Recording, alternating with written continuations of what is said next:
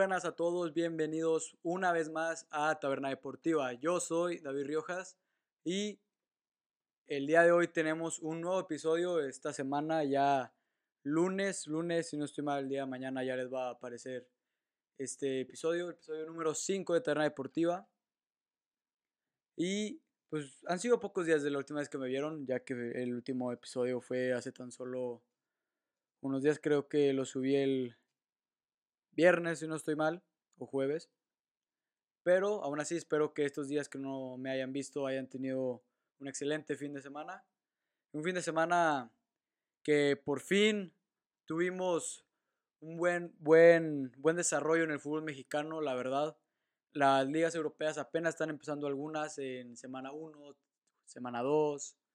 Entonces esas, el, las historias, todas las estadísticas aún se están formando apenas. Pero en el fútbol mexicano ya tuvimos una buena jornada y la jornada que se viene también debería estar muy buena.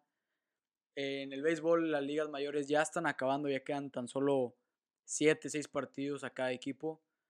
Y la semana 2 de la NFL estuvo muy caótica en el, en el ¿cómo se puede decir? En el factor de la salud, en el estado de las lesiones de los jugadores. Muchas estrellas, la verdad, y es por eso que hoy vamos a empezar con la NFL porque la semana 2 estuvo increíble. La verdad es que fue una semana muy entretenida, con muy buenos partidos. Por ejemplo, el partidazo que nos dieron los Seahawks y los Patriotas. Pero, tenemos que admitirlo, lo más sobresaliente de esta semana fueron las lesiones. Y hubo muchas que la verdad es que simplemente decir la lista de los lesionados no solo nos duele a uno que las está leyendo, pero la verdad es que también hubo muchos lesionados que van a ser lesionados para una, dos semanas tal vez. Pero hubo muchas estrellas que se han lesionado durante ya más tiempo. Entonces, quiero aquí hacer tan solo un conteo de, de nuevo, las más importantes y por qué son tan importantes. Primero, Drew Locke, el coreback de los Broncos de Denver, tuvo una lesión en el hombro en su partido contra los Steelers y no volvió. Esto impacta demasiado porque también el receptor eh, Sutton, también de Broncos, también se lesiona. Entonces Broncos en el mismo partido se queda sin dos armas ofensivas que venían haciéndolo bien el partido pasado y los últimos partidos de la temporada pasada. Esto es muy importante porque los Broncos de Denver se esperaba que este año tal vez fuera un paso adelante de lo que ya tienen muchos años fallando, porque Drew Locke es el primer coreback que les está empezando a funcionar desde hace cuatro o cinco años, desde que se retiró Peyton Manning. La verdad es que los Broncos de Denver, desde que se retiró la leyenda, no han encontrado un buen coreback. Intentaron el año pasado con Joe Flacco, intentaron con Brock Osweiler, Paxton Lynch, intentaron con demasiados corebacks y no han podido porque John Elway, su directivo estelar, su leyenda, que fue un ganador de dos Super Bowls con los Broncos de Denver y ahora está encargado en las oficinas, busca este típico coreback que mida 1.90, que no tenga que ser tan ágil, que tenga buena proyección de campo con buenos pases. Y de nuevo, habían estado fallando hasta que llega Drew Locke, que está en su segundo año, y se lesiona en el hombro. La verdad es que no estoy seguro de cuánto tiempo fuera vaya a estar, espero que no esté tanto tiempo. Pero es un golpe muy duro para los Broncos de Denver, porque no solo es su coreback titular estrella, pero porque la ofensiva que habían armado esta temporada era completamente construida alrededor de sus habilidades y sus debilidades. Devante Adams, el receptor de los Packers, tuvo una lesión en el tendón, no el de Aquiles, el tendón más, más arriba en la pierna, arriba lo que llamamos el chamorro. Esto es muy importante porque el año pasado los Packers llegaron hasta el campeonato de la NFC y no pudieron detener en el área defensiva, no pudieron detener a los corredores de San Francisco, pero la verdad es que en su lado ofensivo, Aaron Rodgers no tiene demasiadas armas. Tiene a, su, corredor, a su corredor, Aaron Jones, que es muy buen corredor, que por fin Aaron Rodgers tiene un buen corredor. Pero en, eh, en el área de los receptores, los Packers de Green Bay no han sabido darle armas a Aaron Rodgers, aparte de Davante Adams, y ahora tiene esta lesión que lo va a alejar tiempo del campo. Entonces Aaron Rodgers, que es uno de los mejores quarterbacks de la historia y que obviamente con los receptores que tiene ahorita puede jugar muy bien, tiene que seguir haciéndolo y ahora sin su receptor estrella. Christian McCaffrey, el corredor de los Panthers de Carolina, él es la franquicia, es así de simple, es el jugador más importante.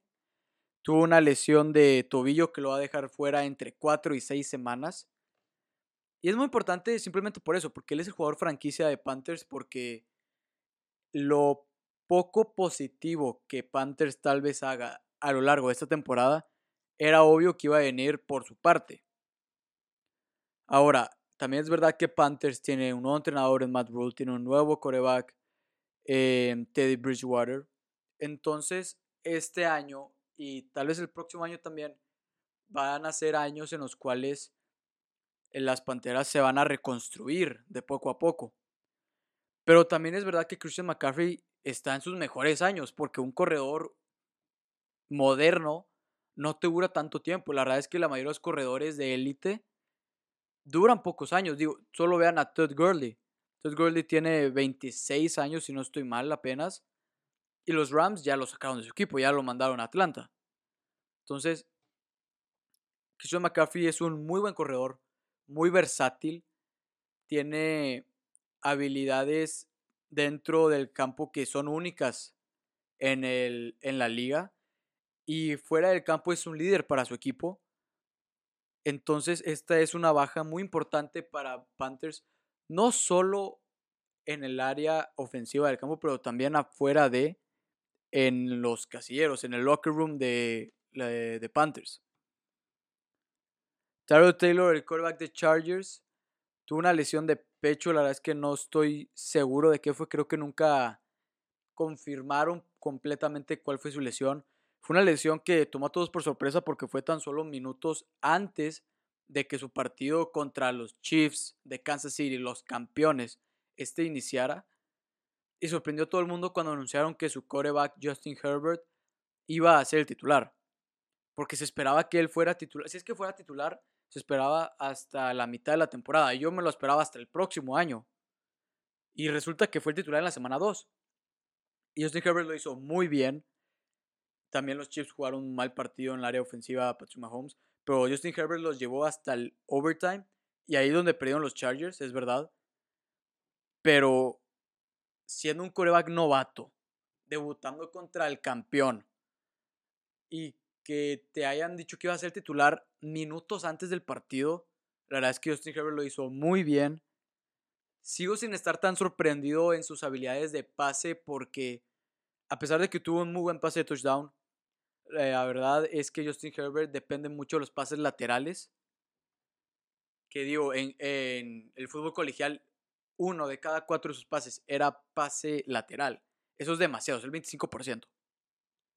Y yo me esperaba, la verdad, que Chargers, si es que van a construir alrededor de Justin Herbert, me esperaba que fuera el titular hasta el próximo año. Que se esperaban este año para mejorar sus habilidades en entrenamiento, para que el playbook del, del equipo él se lo pudiera aprender bien y que entendiera que sus habilidades tiene que mejorarlas.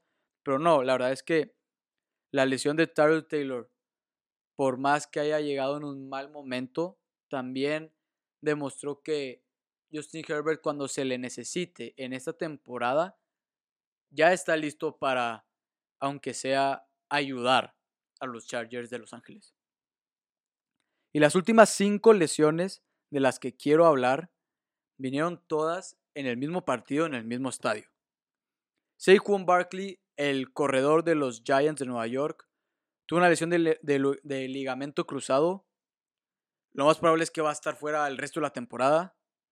La estrella de los Gigantes de Nueva York, un equipo con historia, un equipo muy importante en su ciudad y en la NFL en, totalidad.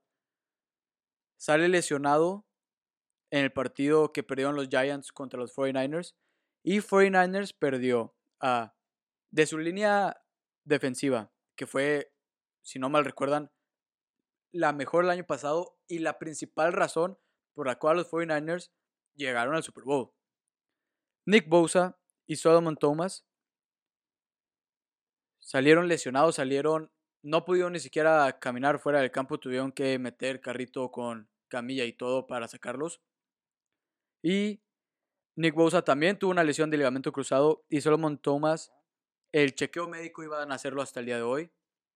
Entonces, al día de hoy, 5.36, no estoy seguro de qué es lo que sucedió, pero son bajas muy importantes en el lado defensivo, porque en el lado ofensivo, Jimmy Garoppolo, el coreback de 49ers, tuvo un esguince de tobillo que tal vez no lo mantenga fuera durante mucho tiempo, pero recordemos que Jimmy G en su primera temporada con San Francisco estuvo fuera también mucho tiempo. Se lesionó la semana 3 o 4, si no estoy mal, en su primera temporada.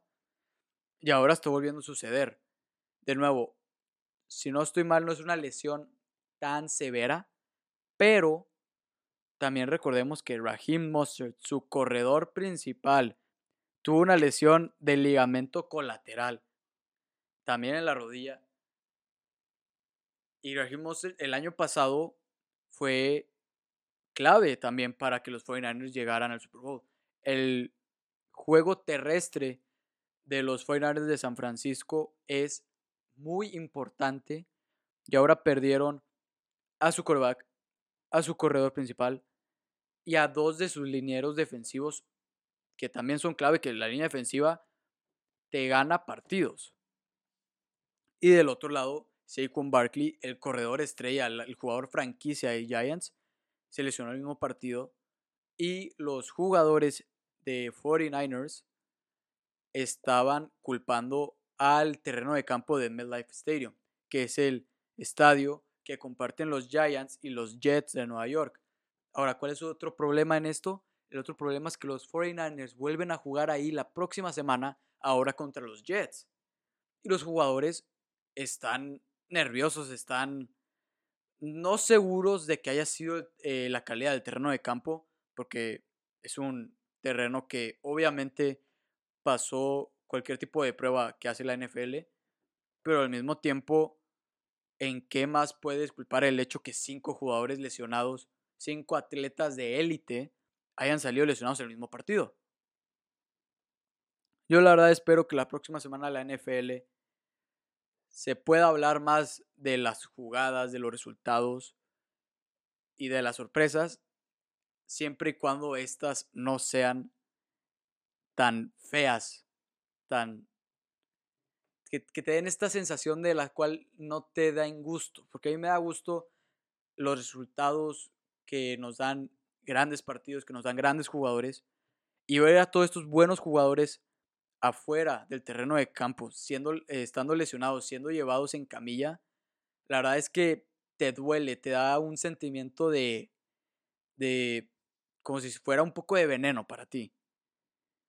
Espero que la próxima semana no haya tantos lesionados, porque vaya que los lesionados sí que fueron la principal noticia en esta semana en el mundo de la NFL. Y ahora nos vamos rapidito al béisbol porque la MLB está entrando en su fase final de la temporada regular. Ya le quedan de nuevo tan solo unos partidos. Y quería revisar unos puntos que anoté. Y es que los White Sox y los padres son de los equipos más entretenidos que hemos tenido esta temporada. Y la verdad es que eso se me hace demasiado raro porque si tú te pones a pensar, si me pongo a pensar hace dos temporadas,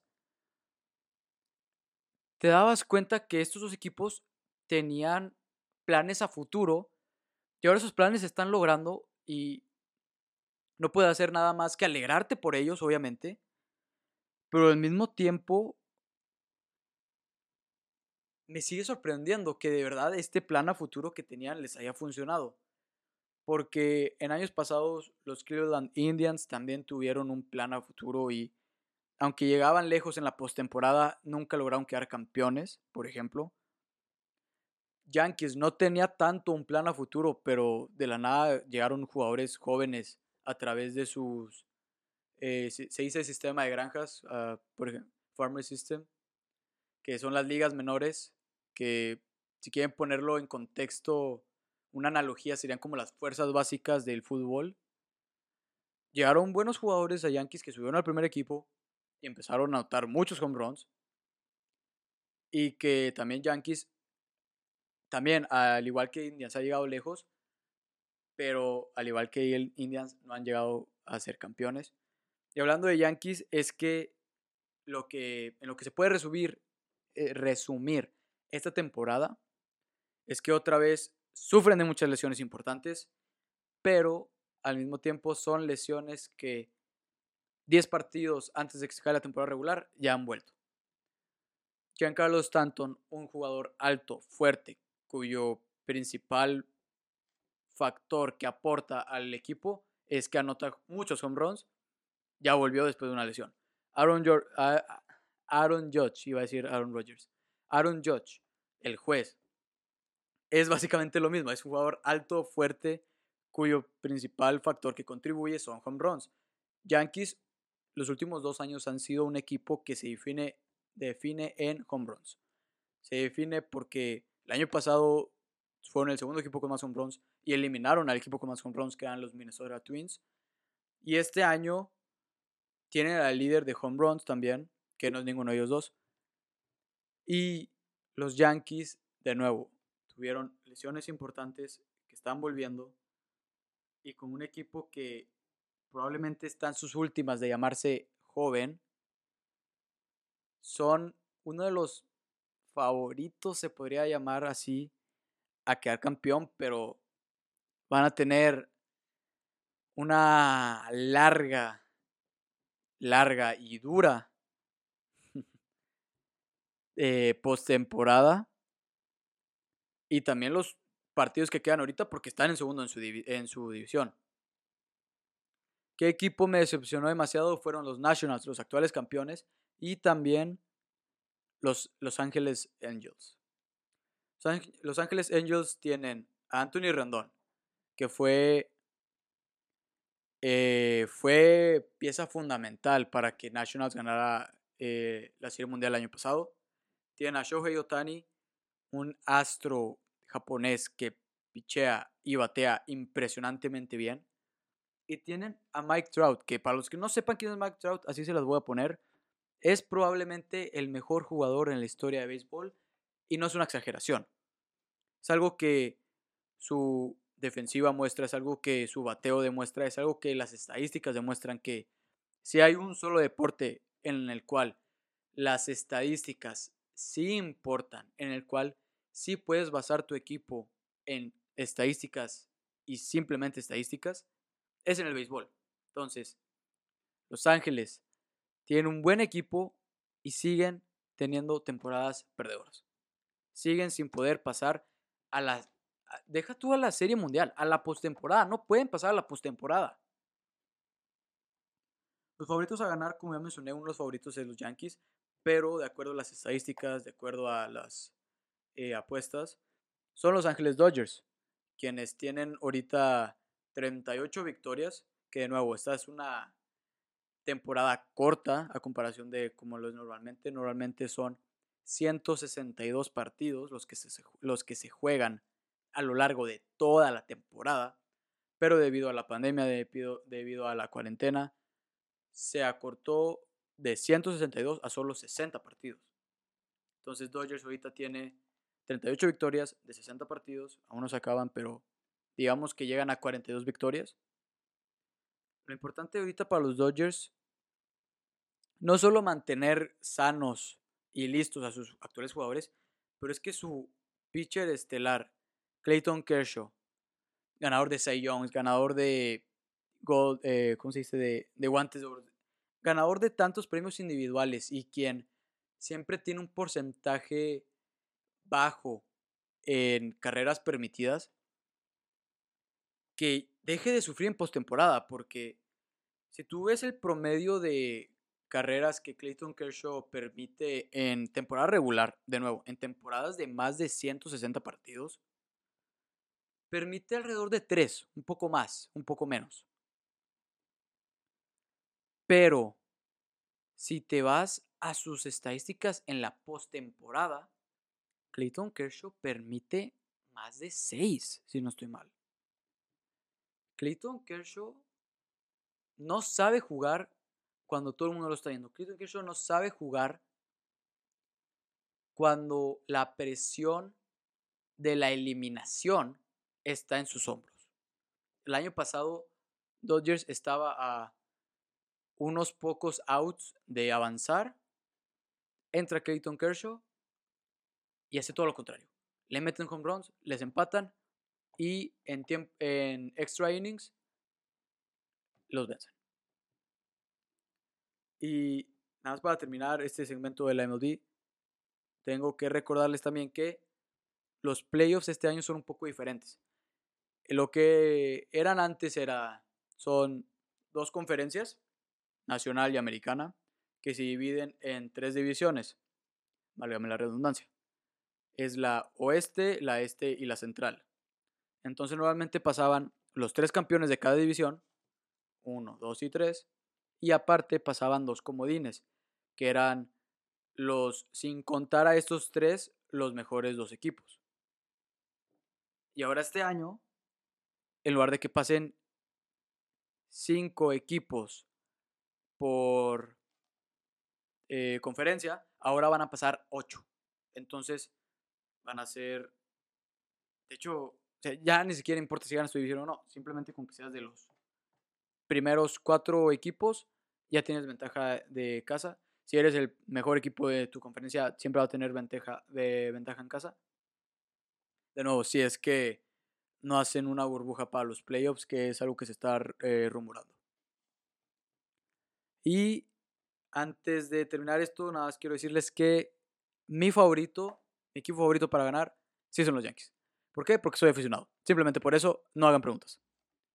Pero bueno, ahora sí a lo que por primera vez en quién sabe cuántas semanas, por fin voy a hablar del fútbol mexicano más a detalle, más a un tema en específico, dos, de hecho, son dos.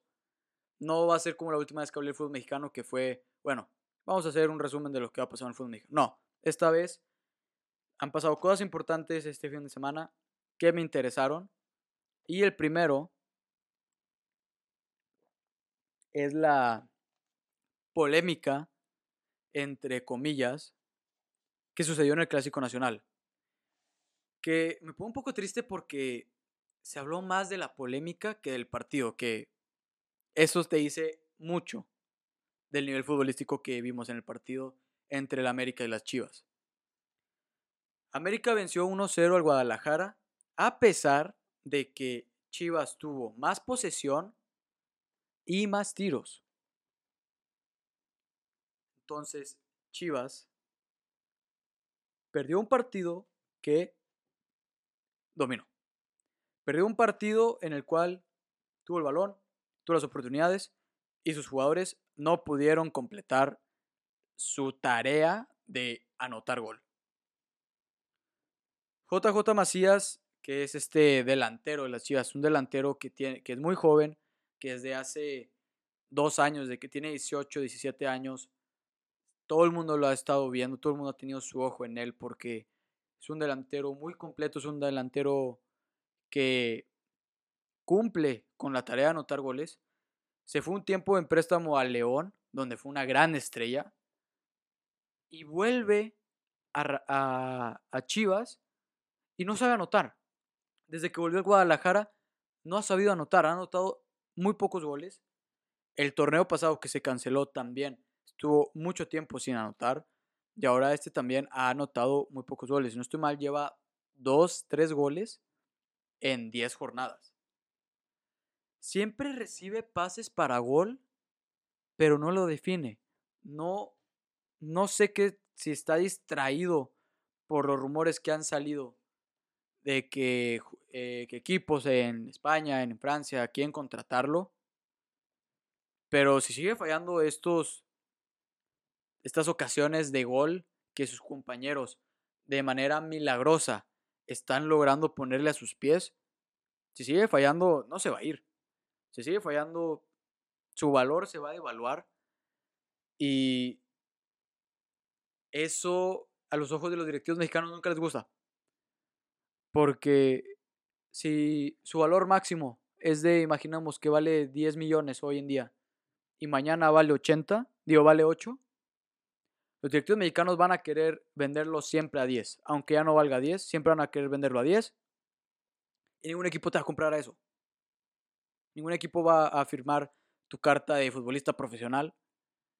Si sigues fallando, si sigues devaluando tu valor y si los directivos de tu propio equipo no te dejan salir.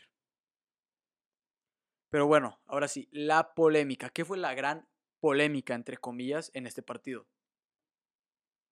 Al terminar el partido, los jugadores se quedaron hablando. Y esto molestó a los aficionados de Chivas. Se quedaron hablando como los amigos que son. Ahora, nadie está diciendo que no puedan ser amigos los jugadores de Chivas y de América. Nadie está diciendo que tengan que meterse a golpes cada partido, a final, al principio o a mitad del partido. No, la verdad es que nadie está diciendo eso. Todo el mundo sabe que los futbolistas hoy en día gracias a la tecnología, gracias a los traspasos que son más comunes, los futbolistas ya tienen amigos en todos los equipos de la liga, ya sea aquí en la liga mexicana o sea en la liga española o sea la inglesa. Todos los jugadores ya se conocen, se conocen desde hace muchos años de cuando ellos eran jóvenes en las fuerzas básicas y de equipos cuando ellos estaban en equipos pasados. Pero, ¿cómo te quedas riendo con los rivales después de perder el clásico. Ese fue el problema. El problema no es que se hayan quedado hablando y se hayan dicho chistes. El problema es que perdieron el clásico, perdieron el clásico nacional, el partido más importante de la temporada. Y se quedan hablando, se quedan riendo. Fue eh, Oribe Peralta fue el jugador más criticado de las Chivas. Se le veía con una sonrisa tan grande después de haber pasado cinco años en el América y que ahora llega a Chivas eh, el año pasado, dos goles en un año, recordemos eso, solo dos, siendo delantero. Y repito, no está mal que se lleven bien, pero tal vez lo que sí está mal, que eso yo sí comparto, es que se les vea tan relajados después de perder un partido, que se les vea tan simple que hayan considerado que después de perder en lugar de ya pensar qué es lo que hiciste mal y poder pensar en qué es lo que tienes que hacer bien en el próximo partido, te quedes hablando y riendo con los rivales. Muchas personas dijeron, de nuevo, no está mal, pero en el Estadio Azteca está muy grande, no te pongas a hablar enfrente de las cámaras, no te pongas a, a reír a mitad del campo cuando todo el país está viendo, porque son los dos equipos con más aficionados en todo el país, y pierdes. Pierdes el clásico. Deberías de estar molesto. así como muchos jugadores del América. Memo Ochoa, por ejemplo.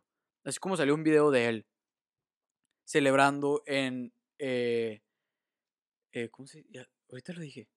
En los Ah, en el vestidor. Se me olvidan las palabras. Eh, como estaba celebrando él en el vestidor ahí de, la América, celebrando que están felices de haber ganado el clásico, de haber tenido un buen resultado, de que están jugando bien en lo que va de la liga y lo que lleva, lo más probable es que van a seguir jugando muy bien. Memo Ochoa dijo, este es el partido que se importa, porque en la pretemporada que hubo, eh, Chivas venció al América. Pero ahora que pierdes el equipo, el partido que sí importa, así como Memo Ochoa es quien estaba tan eufórico de haber ganado, los jugadores de Chivas debían estado enojados de haber perdido. Y eso es lo que más se les criticó a los jugadores de Chivas. Y de nuevo, una polémica entre comillas que no debió de haberse hablado tanto. No se habló, de nuevo, se habló más de la polémica que del partido en sí. Y eso es algo que demuestra mucho que en el fútbol mexicano el nivel de fútbol cada vez importa menos.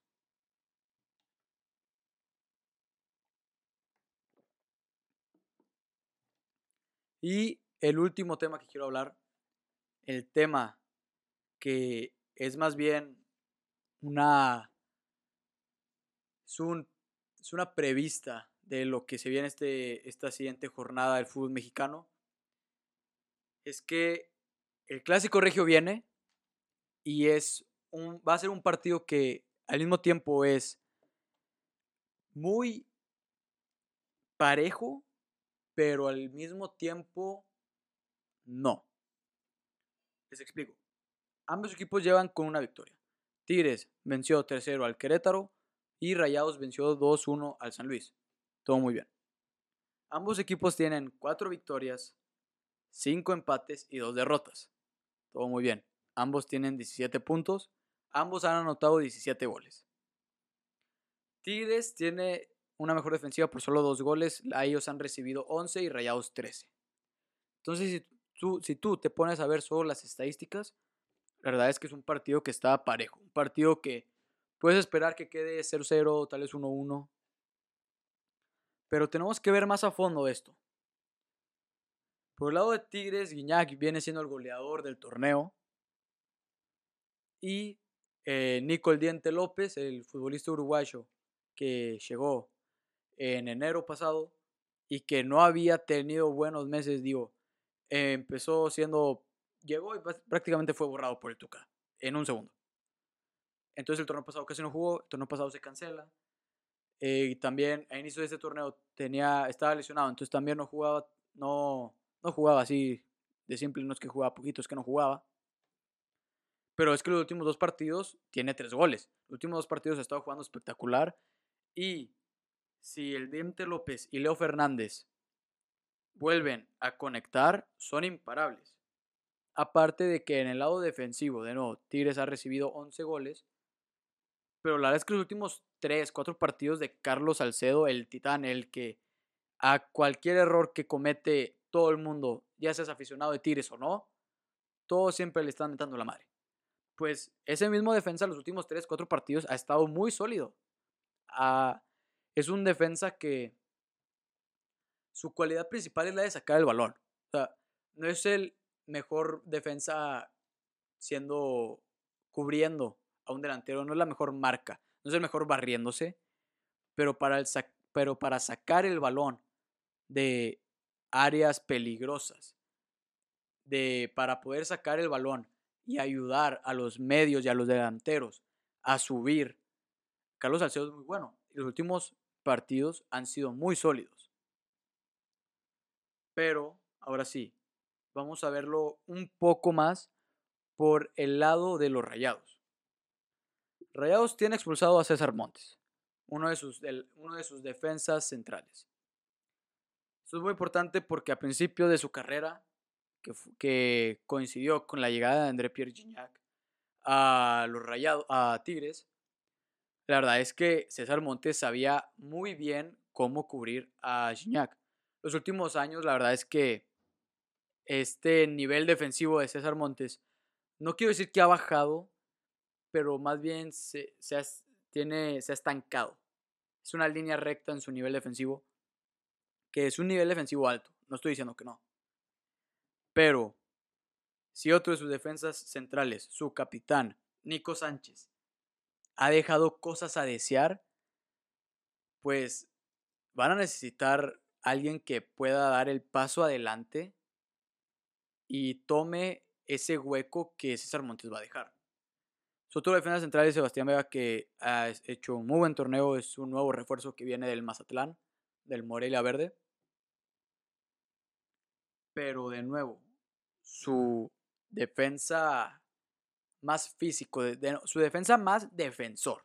Porque si en Tigres el defensa más serio, más frío es Hugo Ayala y Carlos Salcedo es quien pueda sacar el balón, quien pueda permitirse esos lujos de no ser tan bueno en la marca, pues en el lado de Rayados es lo contrario con César Montes. César Montes sería lo contrario de Salcedo. Es un defensa más físico, más con la marca, más de despeje con la cabeza. Y si él, de nuevo, como está suspendido, si es que él de verdad no va a jugar el, clásico regio porque Rayados puede eh, apelar la sanción, si no lo juega, y por cómo ha venido jugando Gignac a pases de Leo Fernández, de Aquino, del Diente, de, Raimundo Fulgencio, el jovencito, Rayados va a tener un gran problema, incluso, incluso si usan su formación de cinco defensas, tres medios y dos delanteros. Que esta es una formación que les ha funcionado muy bien con cinco defensas, como ya dije, tres centrales y dos laterales, Gallardo y Layún, tres medios, Mesa, Charlie Rodríguez y a veces es el Ortiz, a veces es Craneviter el otro, y dos delanteros que el error más grande que podrían cometer ahorita Rayados en la delantera es de sacar a Aqueloba. Porque no solo jugó muy bien contra San Luis, pero si metes a Funes Mori y a Vincent Janssen, el holandés, son dos, son dos jugadores muy parecidos.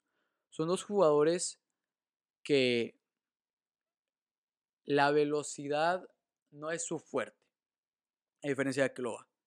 Son dos jugadores que son tan parecidos que en lugar de complementarse, se anulan. Entonces, si juntas a ellos dos, es 1 más 1 es igual a 2. Así es con, ellos, con esos dos delanteros, con Funes Mori y con Vincent Janssen. Que es normal, 1 más 1 es igual a 2, claro. Pero lo que tú necesitas con estos delanteros es que 1 más 1 te dé 3. Necesitas que ambos delanteros tengan un extra. Entonces, como no puedes poner a, a dos delanteros tan parecidos que te van a dar 1 más 1 igual a 2, tienes que juntar a dos delanteros que te den 1 más 1 es igual a 3. Que sé que es una analogía rara, pero se entiende cuando explico esto. Lo que tiene que hacer es meter a Keloba, no sacarlo, y que el otro delantero, ya sea Funes o Vincent Janssen, complementen la agilidad, la rapidez de Akeloba. Si Akeloba se echa un sprint de 20, 30 metros, tira y falla, el otro delantero ya tiene que estar atrás de él con un remate tiene que estar olfateando ese gol que tal vez Aqueloba pueda fallar. Y es por esto que uno más uno es igual a tres siempre y cuando uno de tus delanteros sea Aqueloba. Porque juntar a dos delanteros tan parecidos como Vincent Janssen y Funes Mori es un problema que a Rayados le costó bastante el torneo pasado y que este, eh, que este torneo ya no ha estado cometiendo tanto. Y para terminar, no solo el episodio, pero también esta sección. ¿Quién llega mejor? Porque, de nuevo, si vemos las estadísticas, eh, están muy parecidos, pero después de lo que ya dije, la verdad es que todo parece que Tigres llega mejor, porque los peores partidos que Tigres jugó esta, esta temporada fue cuando Nahuel Guzmán no estaba jugando debido a COVID. Y los últimos partidos que ya han jugado con Nahuel, ya sea contra León o fuese el pasado contra Querétaro, la verdad es que se ha notado la diferencia, que es algo que les mencioné anteriormente. Nahuel no solo es un muy buen portero para Tigres y para su estilo de juego, pero es un líder dentro y fuera de la cancha. A pesar de que no es el que lleva el brazalete de capitán, es un líder nato y desde que él llegó a Tigres ha estado simplemente de su vida y no parecen parar. Y de nuevo, será un duelo, será un duelo cerrado. Las estadísticas están muy parejas, pero yo sí veo a Tigres un poco mejor. Y cuando me refiero un poco es que la máxima diferencia van a ser de dos goles. O sea, un 2-0, 3-1 eso es lo máximo. No, no puede haber, no creo que vaya a haber una goleada. Para nada.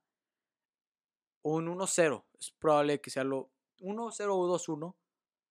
Es lo más probable, pero creo que más de dos goles de diferencia no va a haber. Y bueno, eso ha sido todo por hoy. Muchas gracias por haber escuchado Taberna Deportiva o por haber visto, porque pues, también estamos subiendo en YouTube, también estamos en Spotify, en Apple Podcast, en Anchor, estamos en muchas otras eh, páginas. Recuerda siempre de seguir el podcast en Instagram como arroba taberna deportiva y también estamos en Facebook como taberna deportiva y a mí también sígueme en Instagram como riojas.david o en Twitter como arroba yo soy riojas. Esto ha sido todo por hoy y nos vemos la próxima semana.